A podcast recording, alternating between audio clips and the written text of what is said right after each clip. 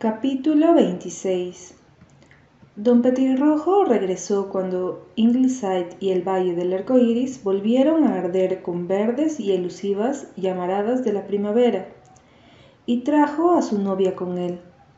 Los dos construyeron un nido en el manzano de Walter, y don Petirrojo retomó todos sus antiguos hábitos, pero su novia era más tímida o menos osada, y no dejaba que nadie se le acercara.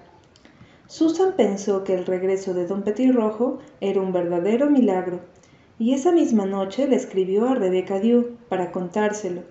En el pequeño teatro de la vida de Ingleside, el proyector de luz cambiaba de vez en cuando, y caía ya sobre este, ya sobre aquel. Habían pasado todo el invierno sin que a nadie le sucediera nada fuera de lo común, y en junio le tocó el turno a Dee de tener una aventura. Una nueva niña había comenzado a ir a la escuela, una niña que, cuando la maestra le preguntó el nombre, dijo, Yo soy Jenny Penny. Como quien dijera, yo soy la reina Isabel o yo soy Elena de Troya. Apenas lo dijo, todas sintieron que no haber conocido a Jenny Penny la convertiría a una en una don nadie y que no ser objeto de la condescendencia de Jenny Penny significaba que una sencillamente no existía. Al menos eso sintió Diana Blythe, aunque no podría haberlo expresado con esas palabras. Jenny Penny tenía nueve años, contra los ocho de Dee, pero desde el principio se juró con todas las chicas grandes de diez y once que descubrieron que no podían ignorarla ni hacerla a un lado. No era bonita, pero su aspecto era llamativo. Todo el mundo la miraba dos veces. Tenía un rostro redondo, de piel muy blanca, con una suave nube de negricismo, cabello sin brillo, y enormes y oscuros ojos azules con largas y enredadas pestañas negras. Cuando levantaba lentamente esas pestañas y miraba con esos ojos despectivos, una se sentía un gusano y que podía agradecer no ser aplastado de un pisotón. Era mejor ser ignorada por ella que reconocida por cualquier otra, y ser elegida como confidente temporaria de Jenny Penny era un honor casi excesivo, pues las confidencias de Jenny Penny eran impresionantes. Era obvio que los Penny no eran gente común y corriente. Lina, la tía de Jenny, Poseía al parecer un magnífico collar de oro y granates que le había regalado un tío millonario. Una de sus primas tenía un anillo de diamantes que había costado mil dólares y otra prima había ganado un premio de declamación entre mil setecientos participantes. Tenía una tía misionera que trabajaba entre los leopardos en la India. En suma, por una vez al menos, las chicas de la escuela de Glen aceptaron a Jenny Penny al precio que ella se daba. La consideraron con una mezcla de admiración y envidia, y hablaron tanto de ella a la hora de la cena con sus mayores que al fin hubo que llamarles la atención. ¿Quién es esa nena con la que Dee parece estar tan fascinada, Susan? preguntó Anne una noche, después de que Dee había estado contando de la mansión en la que vivía Jenny, con encaje de madera pintada de blanco alrededor del techo, cinco ventanas salientes, un maravilloso bosque de abedules atrás y una repisa del hogar del mármol rojo en la sala. Penny es un apellido que no había oído nunca en Four Winds. ¿Sabe algo de ellos? Son una familia nueva que se mudó a la vieja granja de los Conway en Line, mi querida señora. Se dice que el señor Penny es un carpintero que no podía vivir de la carpintería por estar demasiado ocupado, según tengo entendido, en tratar de probar que Dios no existe y ha decidido intentar trabajar en el campo. Por lo que sé, son un poco raros. Los niños hacen lo que quieren. El padre dice que a él lo mandaron demasiado cuando era niño y que a sus hijos no le sucederá lo mismo. Por eso esta niña Jenny viene a la escuela de Glen. Están más cerca de la escuela de Mowbray Narrows y los otros niños van allí, pero Jenny decidió venir a Glen. La mitad de la granja Conway está en el distrito, de modo que el señor Penny paga impuestos a ambas escuelas, y si quiere puede mandar a sus hijos a ambas, por supuesto. Aunque me parece que esta niña Jenny es la sobrina, no la hija. Los padres de ella murieron. Dicen que fue George Andrew Penny el que puso el cordero en los cimientos de la iglesia bautista de Mowbray Narrows. Yo no digo que no sea gente respetable, pero son todos tan desasiados, mi querida señora, y la casa está patas para arriba. Y si puedo tomarme el atrevimiento de opinar, no debe permitir que Diana se junte con salvajes como esos. No puedo prohibirle que esté con Jenny en la escuela, Susan. En realidad no tengo nada en contra de la niña, aunque estoy segura de que se inventa mucho cuando, cuando, en cuanto a sus parientes y de sus aventuras, pero probablemente a Dee pronto se le pasará el enamoramiento y no volveremos a oír hablar de Jenny. Penny. Pero siguieron oyendo hablar de ella. Jenny le dijo a Dee que la preferiría ante todas las demás, las demás niñas de la escuela de Glen. Y Dee, sintiendo que su reina se haría rebajado hasta ella, respondió adorándola. Se hicieron inseparables en los recreos, se escribían notas en los fines de semana, daban y recibían goma de mascar, intercambiaban botones y colaboraban en las tareas conjuntas. Y por fin Jenny invitó a Dee a ir con ella a su casa después de la escuela y quedarse a pasar la noche. Mamá dijo que no, muy decidida, y Dee lloró copiosamente. Me dejaste quedarme a pasar la noche con Persis Ford, sollozaba. Eso es diferente, dijo Anne, algo vacilante. No quería hacer que Dee, una snoop, pero todo lo que había oído de la familia de Penny lo había hecho darse cuenta de que no podía ni siquiera considerar la posibilidad de que fueran amigos de los niños de Ingleside. Y en los últimos tiempos lo había preocupado la fascinación que Jenny evidentemente ejercía sobre Diana. Yo no veo ninguna diferencia, gimió Dee, Jenny es tan dama como Persis, para que sepas. Nunca más goma comprada. Tiene una prima que sabe todas las reglas de etiqueta y Jenny las aprendió todas de ella. Jenny dice que nosotros no sabemos lo que es etiqueta y ha tenido las aventuras más fascinantes. ¿Quién lo dice? preguntó Susan. Ella misma me lo contó. Su familia no es rica, pero tienen parientes muy ricos y respetables. Jenny tiene un tío que es juez y un primo de la madre es capitán del barco más grande del mundo. Jenny bautizó el barco cuando lo inauguraron. Nosotros no tenemos un tío que sea juez ni una tía que sea misionera de los leopardos tampoco. Leprosos, querida, no leopardos. Jenny dijo leopardos. Ella tiene que saber sobre qué es su tía. Y hay tantas cosas en su casa que quiero ver tiene el dormitorio empapelado con loros y la sala está llena de búhos disecados y tiene un tapiz con el dibujo de una casa colgando en el vestíbulo y cortinas cubiertas de rosas y una casa de verdad para jugar. Se la construyó el tío y su abuelita vive con ellos y es la persona más vieja del mundo. Jenny dice que vivió antes del diluvio. Capaz que no tengo otra oportunidad de ver a una persona que vivió antes del diluvio. La abuela tiene cerca de cien años, dicen, dijo Susan, pero si tu Jenny dice que vivió antes del diluvio, está inventándolo. Lo más probable es que te agarraras quién sabe qué, si vas a un lugar como ese. Hace mucho que ya tuvieron lo que podían tener, protestó Dee. Jenny dice que tuvieron paperas, sarampión, tos, convulsa y escarlatina, todo en un año. No me extrañaría que hubieran tenido la viruela, murmuró Susan. Si habrá gente embrujada. Jenny tiene que sacarse las amígdalas, sollozó Dee. Pero eso no es contagioso, ¿no? Jenny tuvo una prima que se murió cuando la operaron de las amígdalas. Se desgarró sin recuperar el conocimiento. Por eso es probable que a Jenny le pase lo mismo, si es de familia. Es delicada, se desmayó tres veces la semana pasada, pero está absolutamente preparada y es en parte por eso que quiere que vaya a pasar una noche con ella, para que pueda recordar esa noche cuando ella haya fallecido.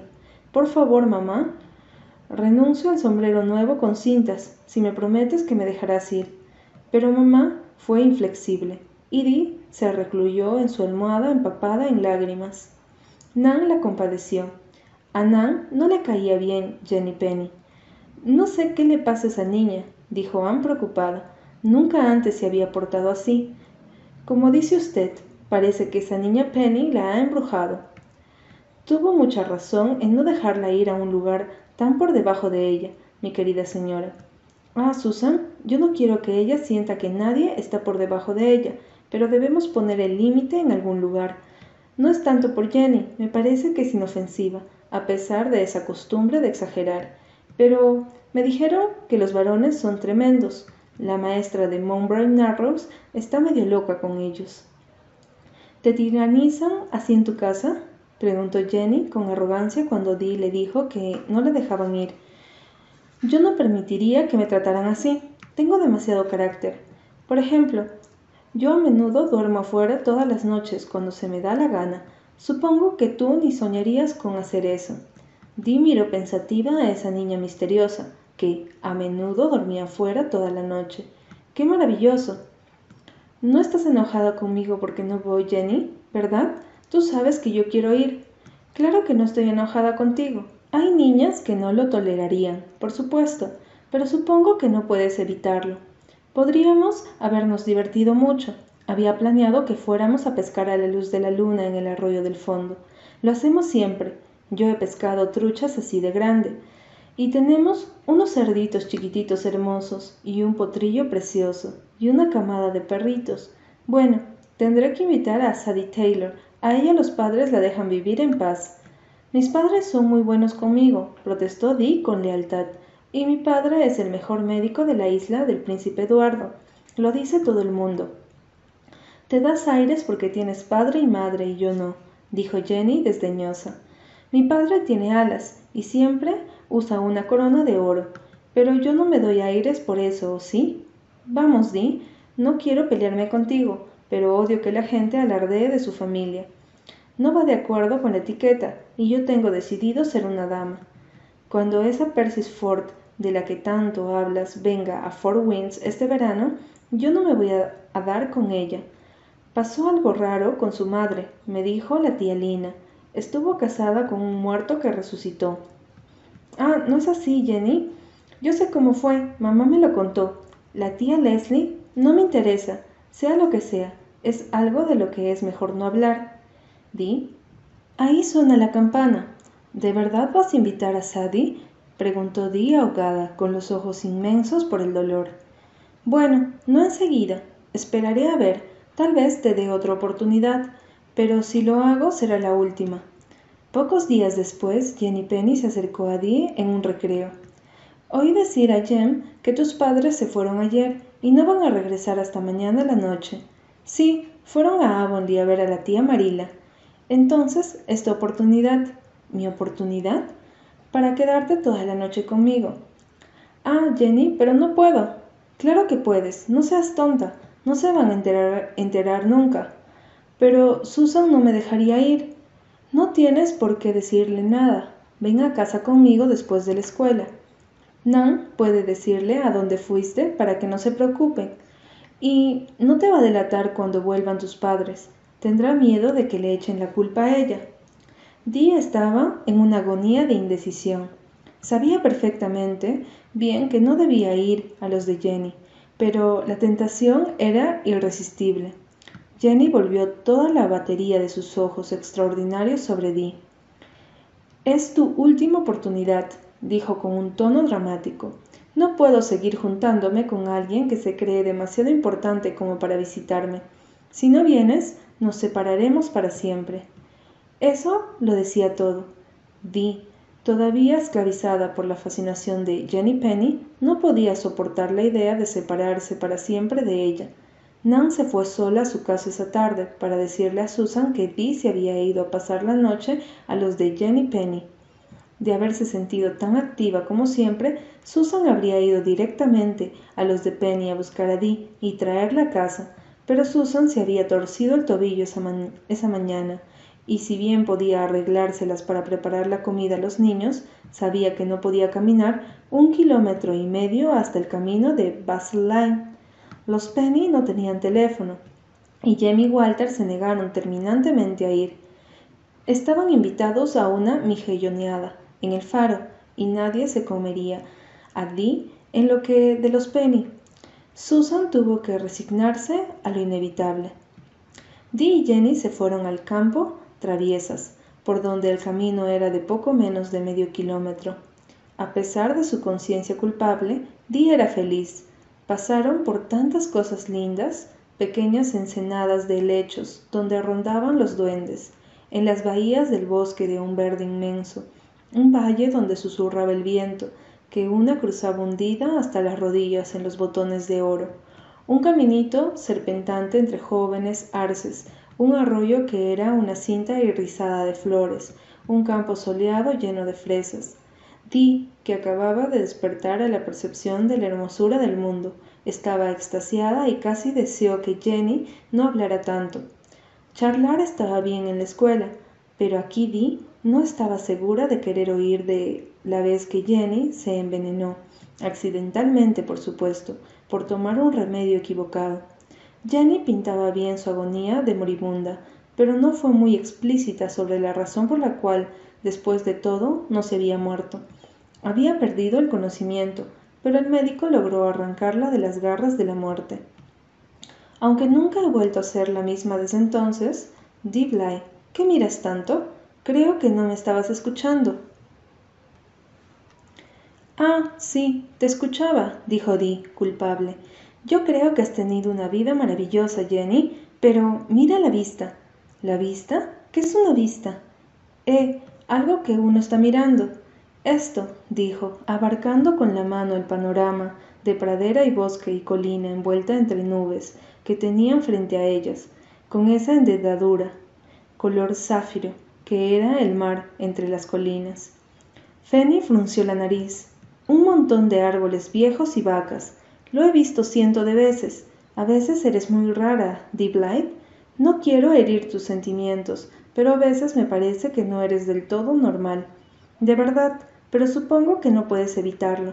Dicen que tu mamá anda siempre delirando así. Bueno, ahí está mi casa. Dee miró la casa de los Penny y experimentó el primer golpe de desilusión. ¿Era esta la mansión de la que había hablado Jenny? Era grande, cierto, y tenía las cinco ventanas salientes, pero pedía gritos una mano de pintadura y gran parte del encaje de madera había desaparecido. El barandal estaba desvencijado, y lo que en un tiempo había sido un precioso fanal sobre la puerta del frente estaba roto. Las persianas estaban torcidas, habían varios paneles de las ventanas hechos con papel de estraza, y el hermoso bosque de arces detrás de la casa estaba representado por unos pocos delgados, escuálidos y viejos árboles. Los graneros estaban en un estado deplorable. El patio, lleno de viejas máquinas herrumbradas, y el jardín era una perfecta selva de hierbas. Dee nunca había visto un lugar igual en toda su vida, y por primera vez se le ocurrió preguntarse si todas las historias de Jenny serían verdaderas. ¿Podía alguien haberse salvado tantas veces por poco, aunque fuera en el transcurso de nueve años, como decía ella? Por dentro las cosas no eran mucho mejor. La sala a la que Jenny la hizo pasar estaba llena de polvo y olía mal. El cielo raso estaba descolorido y lleno de rajaduras. La famosa repisa de mármol era madera pintada, hasta Dee podía darse cuenta de eso, y estaba cubierta con un espantoso chal japonés, sobre el cual había una hilera de tazas bigoteras. Las cortinas de encaje eran de un color feísimo y estaban llenas de agujeros. Las persianas eran de papel azul, muy roto, con una inmensa canasta de rosas pintadas en cuanto a que el vestíbulo estaba lleno de búhos disecados. Se había una pequeña vitrina en un rincón con tres aves bastante desaliñadas, una sin ojos, directamente. Para Dee, acostumbrada a la belleza y a la dignidad de Ingleside, la habitación parecía algo salido de una pesadilla. Lo extraño, sin embargo, era que Jenny parecía no tener conciencia de la menor discrepancia entre sus descripciones y la realidad. Disa preguntó si no habría soñado que Jenny le había contado esto y el otro. Afuera no estaba mal, La casita de juguete que el señor Penny había construido en un extremo entre los árboles y que parecía una verdadera casita en miniatura, sí era un lugar interesante, y los créditos y el nuevo potrillo eran encantadores. En cuanto a la camada de cachorritos, eran tan peludos y deliciosos como si hubiera pertenecido a la raza perruna de Beré de Beré. Uno, especialmente, era adorable, con largas orejas castañas y una mancha blanca en la frente, lengua rosada y patas blancas. Dee estremeció mucho cuando se enteró de que ya estaban todos regalados. Aunque no sé si podríamos darte uno, aun cuando no estuvieran regalados, dijo Jenny. El tío es muy cuidadoso con el lugar donde entrega sus perros. Hemos oído que ustedes no pueden retener un perro en Ingleside. Ha de pasar algo raro con ustedes. El tío dice que los perros saben cosas que la gente no sabe. Estoy segura de que no pueden saber nada malo sobre nosotros, exclamó Dee. Bueno, espero que no. ¿Tu papá es cruel con tu mamá? No, por supuesto que no. Bueno, yo oí decir que le pegaba, que le pegaba hasta que ella grita. Pero eso no lo creí, claro. ¿No es horrible como miente la gente? Pero a mí siempre me has caído bien, Di, y siempre estaré a tu lado. Di sintió que tendría que estar muy agradecida por eso, pero por alguna razón no lo estaba. Comenzaba a sentirse muy fuera de lugar, y el encanto con el cual Jenny había estado investida a sus ojos súbita e irrevocablemente había desaparecido. No sintió la emoción de antes cuando Jenny le contó de la vez en la que casi se ahogaba en un estanque. No le creyó. Jenny había imaginado esas cosas, y probablemente el tío millonario, y el anillo de diamantes de mil dólares, y la misionera entre los leopardos, también había sido producto de su imaginación. Dice se sentía tan desinflada como un globo pinchado. Pero todavía faltaba la abuelita, Seguro que la abuelita era de verdad. Dee y Jenny volvieron a la casa. La tía Lina, una señora de amplio busto y mejillas rojas, con un vestido de algodón estampado no demasiado limpio, les dijo que la abuelita quería ver a la visita. La abuelita está confinada a la cama, explicó Jenny. Siempre llevamos a todos los que vienen a verla.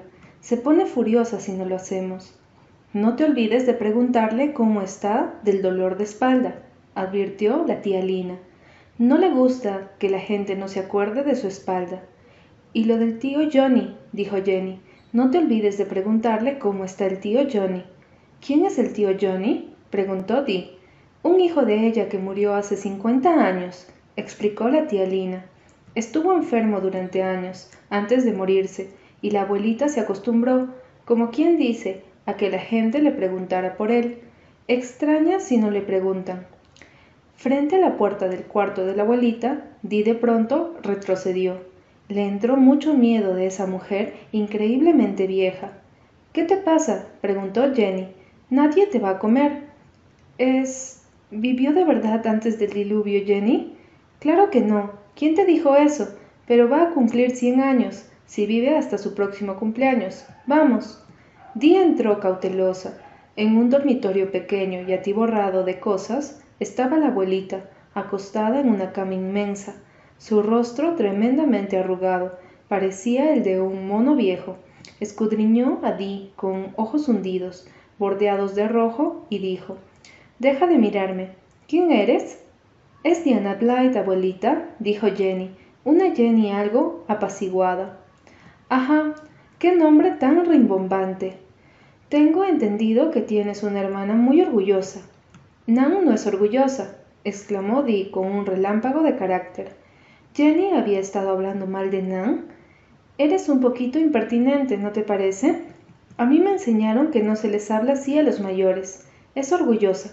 Cualquiera que camine con la cabeza alta, como me dice la pequeña Jenny que ella camina, es orgullosa. Es una engreída. Y no me contradigas. La abuelita parecía tan enojada que Di se apresuró a preguntarle cómo estaba de la espalda. ¿Quién dice que yo tengo espalda? Vaya suposición. Mi espalda es asunto mío. Ven, acércate a la cama. Di se acercó, deseando estar a un mil kilómetros de distancia. ¿Qué iría a hacerle esa vieja horrible? La abuelita se arrimó al borde de la cama. y puso una mano como una garra sobre los cabellos de Dee. Medio color zanahoria, pero bastante suave. Ese vestido es lindo. Levántatelo y muéstrame la enagua. Dee obedeció, agradeciendo que tenía puesta la enagua blanca con la puntilla hecha por Susan. Pero, ¿qué familia era esta donde a una le hacían mostrarle la enagua? Siempre juzgó a las niñas por sus enaguas, dijo la abuelita. La tuya pasa. Ahora quiero ver la bombacha. Dino se animó a negarse. Se levantó la enagua. ¡Ja! También con puntillas. Eso es una extravagancia. ¿Y no me preguntaste por Johnny? ¿Cómo está? preguntó Dee, sin aliento. ¿Cómo está? dice, descarada. Podría haberse muerto, por lo que a ti te importa. Dime una cosa, ¿es cierto que tu madre tiene un dedal de oro, de oro macizo? Sí, se lo regaló papá para su último cumpleaños. Bueno, jamás lo hubiera creído. La pequeña Jenny me dijo eso, pero a la pequeña Jenny una no puede creerle ni una palabra de lo que dice. Un dedal de oro macizo. Nunca oí semejante cosa. Bueno, mejor vayan a comer. Eso nunca pasa de moda. Jenny, levántate los calzones. Te asoma una pierna por debajo del vestido. Al menos tengamos un poco de decencia. A mí no me asoman los cal... La bombacha, dijo Jenny indignada. Calzones para los Penny y bombachas para los Blythe. Esa es la diferencia entre ustedes dos, una diferencia que va a existir siempre. No me contradigas. Toda la familia Penny estaba reunida alrededor de la mesa de la cena en la gran cocina. Dee no había visto nunca a ninguno de ellos, excepto a la tía Lina, pero al dirigir una mirada alrededor de la mesa entendió por qué mamá y Susan no querían dejarme venir. El mantel estaba roto y manchado, con viejas manchas de salsa. Los platos eran un muestrario.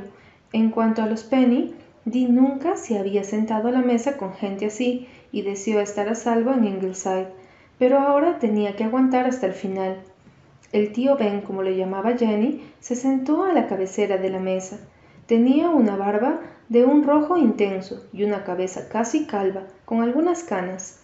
Su hermano soltero, Parker, flaco y sin afeitar, se había ubicado en un lugar desde donde pudiera escupir en el cajón de la leña, cosa que hacía a intervalos frecuentes. Los varones, Kurt de 12 y George Andrew de 13, tenían ojos celestes, sin brillo, que miraban con agresividad y se les veía la piel a través de los agujeros de las camisas. Kurt se había cortado la mano con una botella rota. La tenía vendada con un trapo manchado de sangre. Annabel Penny, de once años, y Hert Penny, de diez, eran dos niñas más bien bonitas, de redondos ojos castaños. Tuppy, de dos años, tenía unos rizos preciosos y mejillas rosadas, y el bebé sentado en la falda de la tía Lina tenía vivaces ojos negros y habría sido adorable de haber estado limpio. Kurt, ¿por qué no te limpiaste las uñas si sabías que teníamos visita? preguntó Jenny. Annabel, no hables con la boca llena. Yo soy la única que trata de enseñarle a esta familia buenos modales, le explicó en voz baja a Dee. Cállate, dijo el tío Ben con una voz tronante. No me voy a callar, no puedes hacerme callar, gritó Jenny. No le contestes así a tu tío, dijo la tía Lina con placidez. Vamos, niñas, a portarse como damas. Kurt, alcánzale las papas a la señorita Blythe. Ja, ja, señorita Blythe, se burló Kurt. Pero Diana había obtenido por lo menos un momento importante. Por primera vez en su vida le habían dicho señorita Blythe. Por algún milagro, la comida era buena y abundante. Di que tenía hambre, habría disfrutado de la comida, aunque odiaba beber de una copa astillada. Se había podido estar segura de que estaba limpia, y si todos no se hubieran peleado tanto, todo el tiempo hubo peleas cruzadas entre George Andrews y Kurt, entre Kurt y Annabel, entre Hert y Jen, incluso entre el tío Ben y la tía Lina. Ellos tuvieron una pelea horrible y se lanzaron las acusaciones más espantosas. La tía Lina le echó en cara al tío Ben todos los grandes caballeros con los que se podría haber casado, y el tío Ben dijo que lamentaba que no se hubiera casado con otro, y si no, con él. ¿No sería horrible si mi papá y mi mamá se pelearan así? pensó Dee. Ah, si pudiera estar en casa. No te chupes el pulgar, Tupi. Lo dijo sin pensar. Les había costado tanto quitarle a Rila el hábito de chuparse el pulgar. De inmediato Kurt se puso rojo de rabia. Déjalo tranquilo, gritó. Puede chuparse el pulgar todo lo que quiera. A nosotros no nos manda todo el tiempo como ustedes, los niños de Ingleside. ¿Quién te crees que eres? Kurt, Kurt, la señorita Blythe va a creer que no tienes modales, dijo la tía Lina. Estaba otra vez muy calma y, sonriente. Le puso dos cucharadas de azúcar al té del tío Ben. No le hagas caso, querida. Sírvete otra porción de pastel. Dino quería otra porción de pastel.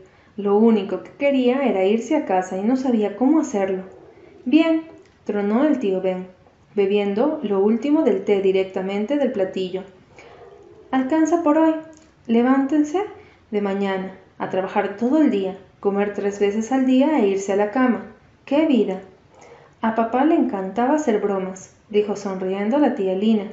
Hablando de bromas, hoy vi al ministro metodista en la tienda de Flag. Intentó contradecirme cuando yo le dije que Dios no existe. Usted habla los domingos, le dije. Ahora me toca a mí. Demuéstrame que hay un Dios, le dije. Es usted el que tiene la palabra, me dijo él. Todos largaron las carcajadas. Yo pensaba que era un tipo inteligente, que Dios no existe. A Dee se le abrió la tierra bajo los pies. Tuvo ganas de llorar.